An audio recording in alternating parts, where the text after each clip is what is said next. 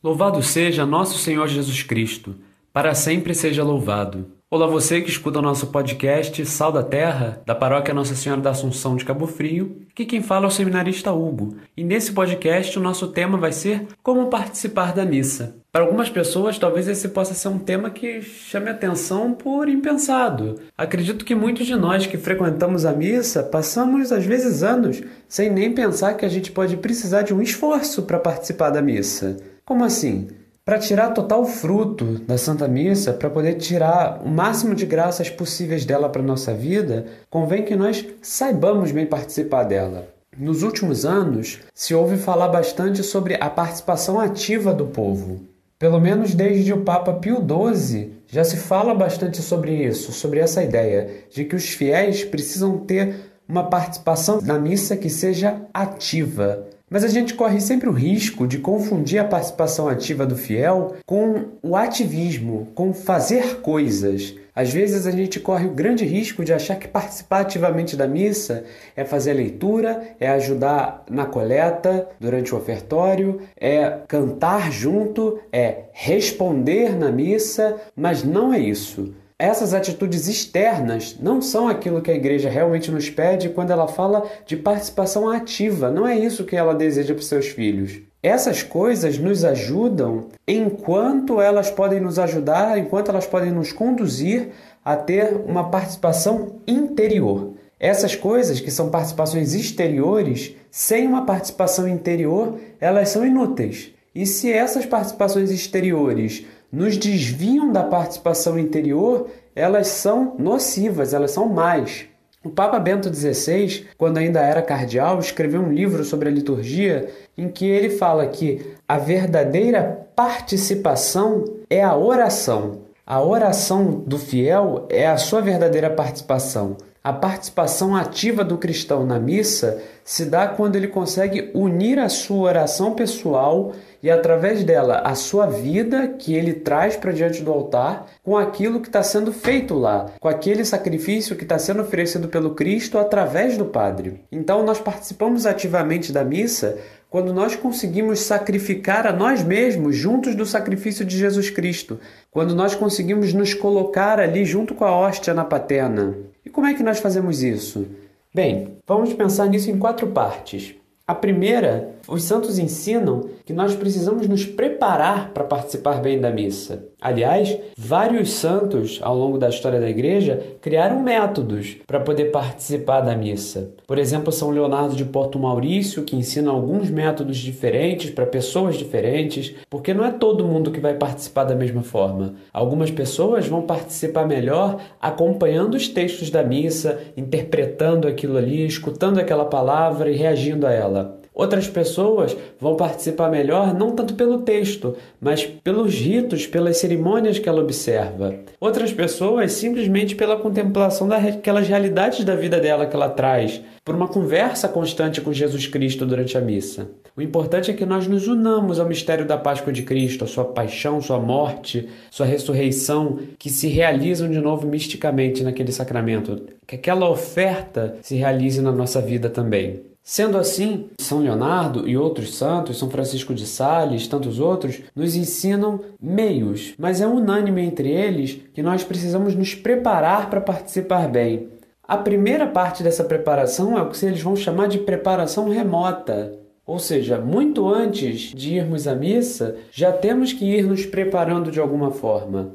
Um primeiro modo, através da nossa pureza interior, nos colocando em uma condição tal que estejamos, ao nos aproximarmos da igreja, nos aproximarmos da missa, estejamos interiormente prontos, interiormente limpos do nosso pecado. Como fazemos isso no nosso dia a dia? Vamos pensar um fiel que frequente a missa aos domingos, não tem a condição de ir durante a semana, mas cada dia ele tem a oportunidade de, na sua oração pessoal, examinar o seu dia, examinar a sua consciência, pedir perdão pelos seus pecados, estar sempre com a sua confissão em dia, esse é um modo excelente de uma preparação remota. Um fiel que por acaso participe da missa todos os dias, ele pode já desde o começo do seu dia começar a pensar: hoje eu vou à missa. E ir se preparando diante disso, assim, o que, que eu preciso para poder estar tá bem naquela missa, o que, que eu preciso para poder melhorar a minha oração. Além disso, algumas atitudes externas podem nos ajudar nessa preparação. Era muito costume antigamente que as pessoas tivessem a roupa da missa, uma roupa especial, às vezes a melhor roupa. Em alguns lugares de interior isso ainda é um costume. Às vezes a pessoa tem uma roupa especial ali que ela guarda só para ir à igreja. Isso também é uma atitude exterior, mas que muitas vezes nos dispõe a uma oração diferenciada.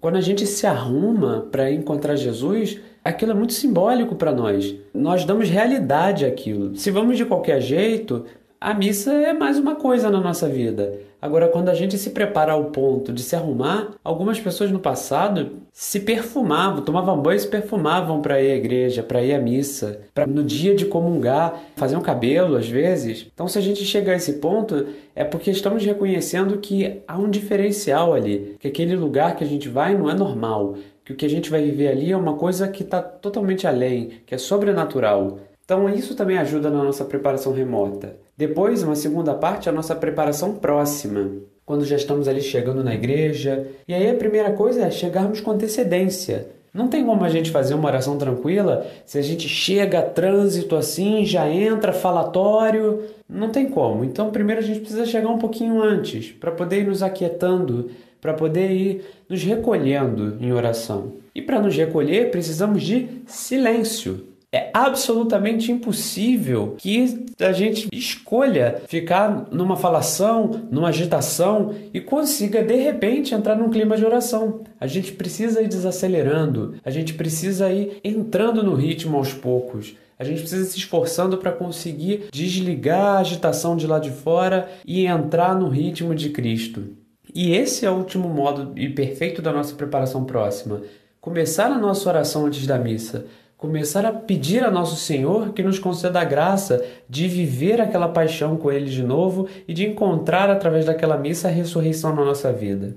Depois, durante a própria missa, alguns programas atrás, falava com vocês sobre os quatro fins da missa. E se rezamos bem durante a missa, esses fins nos guiam. Uma sugestão que eu dou: alguns momentos da missa, alguns ritos, são muito propícios a viver um tipo específico de oração. Então, logo no começo da missa, o ato penitencial é um momento excelente de você pensar, desde a sua última missa até agora, tudo aquilo que você viveu e pedir perdão pelos pecados que você encontrar, pelas vezes que você não foi fiel, por aquilo de bom que você podia ter feito e escolheu não fazer, por preguiça, por desânimo por falta de vontade, por falta de vergonha na cara.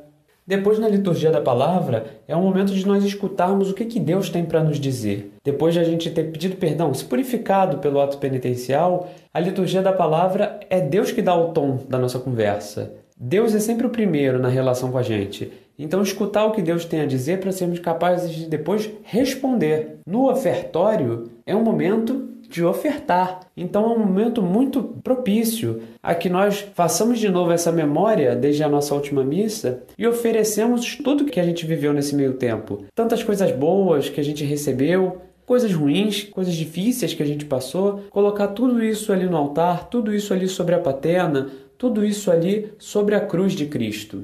Depois nós chegamos no momento da consagração, nós chegamos no momento da comunhão, e mesmo quando nós não podemos comungar, nós podemos fazer uma comunhão espiritual, pedir que Jesus esteja presente espiritualmente em nós. E aí, seja comungando, seja fazendo a comunhão espiritual, é o momento de estarmos com Deus, ele vem nos visitar. Então é também um momento para oração de petição, é um momento para pedir para Ele as coisas que nós precisamos, situações da nossa vida, as nossas forças para o que estamos passando, contar para Ele alguma situação. Ah, mas Deus já sabe. Legal, Deus já sabe, mas Ele quer que nós contemos, Ele quer que nós criemos uma, criemos uma relação com Ele. A gente tem que, na nossa oração, ter muito cuidado para não transformar Deus numa coisa e esquecer que ele é uma pessoa. E se ele é uma pessoa, e se nós cremos nisso, se nós cremos que ele nos escuta, por que, que a gente não fala com ele como a gente fala com as outras pessoas?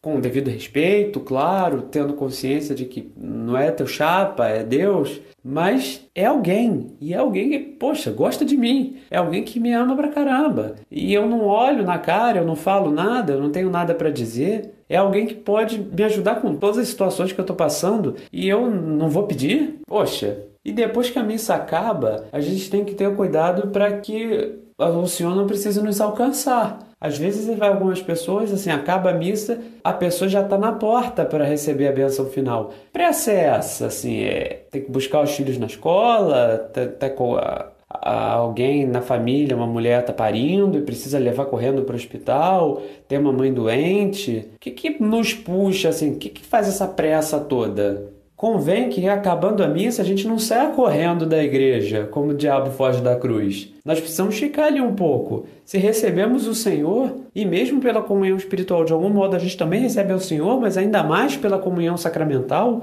a gente tem que ficar ali um pouco, fazer a nossa ação de graças, agradecer a Deus por essa missa, por essa comunhão, continuar um pouquinho a nossa oração, uns 10 minutinhos que seja. Vamos nos demorar um pouco. Ah, mas tem uma situação aqui, mas será que não dá para ficar um minutinho para falar uma palavra? Que estranho entrar na casa de alguém e de repente sai correndo quando, quando o essencial já deu, já deu, vamos embora. Não é assim. Quando a gente vai na casa de uma pessoa que a gente gosta, em geral a gente diz que vai embora. Aí a gente continua dizendo que vai embora. Aí a pessoa vai e leva a gente na porta. E a gente ainda fica ali um tempo. E aí às vezes a pessoa leva a gente no, no carro, no ponto de ônibus, e a gente enrola um pouco com isso. Mas com Deus não. Com Deus é correria. Com Deus é de pá, vamos lá. Isso quando espera a bênção. Porque se tiver muito aviso, nem isso. A gente não pode ter essa postura. Senão parece que a gente vai à missa para assistir um show, e aí o show acaba, não tem mais nada para fazer ali dentro. A igreja é um lugar sagrado, Deus está habita ali. Ah, mas eu posso rezar na minha casa. Poder pode, mas temos que entender que a igreja é um lugar privilegiado, que a igreja é um lugar sagrado. A igreja é um lugar separado, a igreja é um lugar da oração, é um lugar santo. Como a nossa casa não é. A nossa casa é o lugar do nosso dia a dia e tem que ser assim. Deus quis que fosse assim, mas a igreja é um lugar diferenciado. A igreja é um lugar para vivermos uma oração diferenciada. A gente tem que rezar no nosso quarto, a gente tem que rezar na rua, a gente pode rezar caminhando na rua, mas a igreja tem que trazer uma oração diferente para nós. E temos que viver na igreja a experiência de estar tá visitando Deus. Quando a gente fala com Deus em oração em casa, é como se a gente estivesse telefonando para Ele. Mas quando a gente fala com Deus na igreja, a gente foi para casa dele. Então por que, que a gente também não demora da mesma forma para sair quando a gente vai na casa dos nossos amigos? Acho que vale a pena pensar um pouco nisso.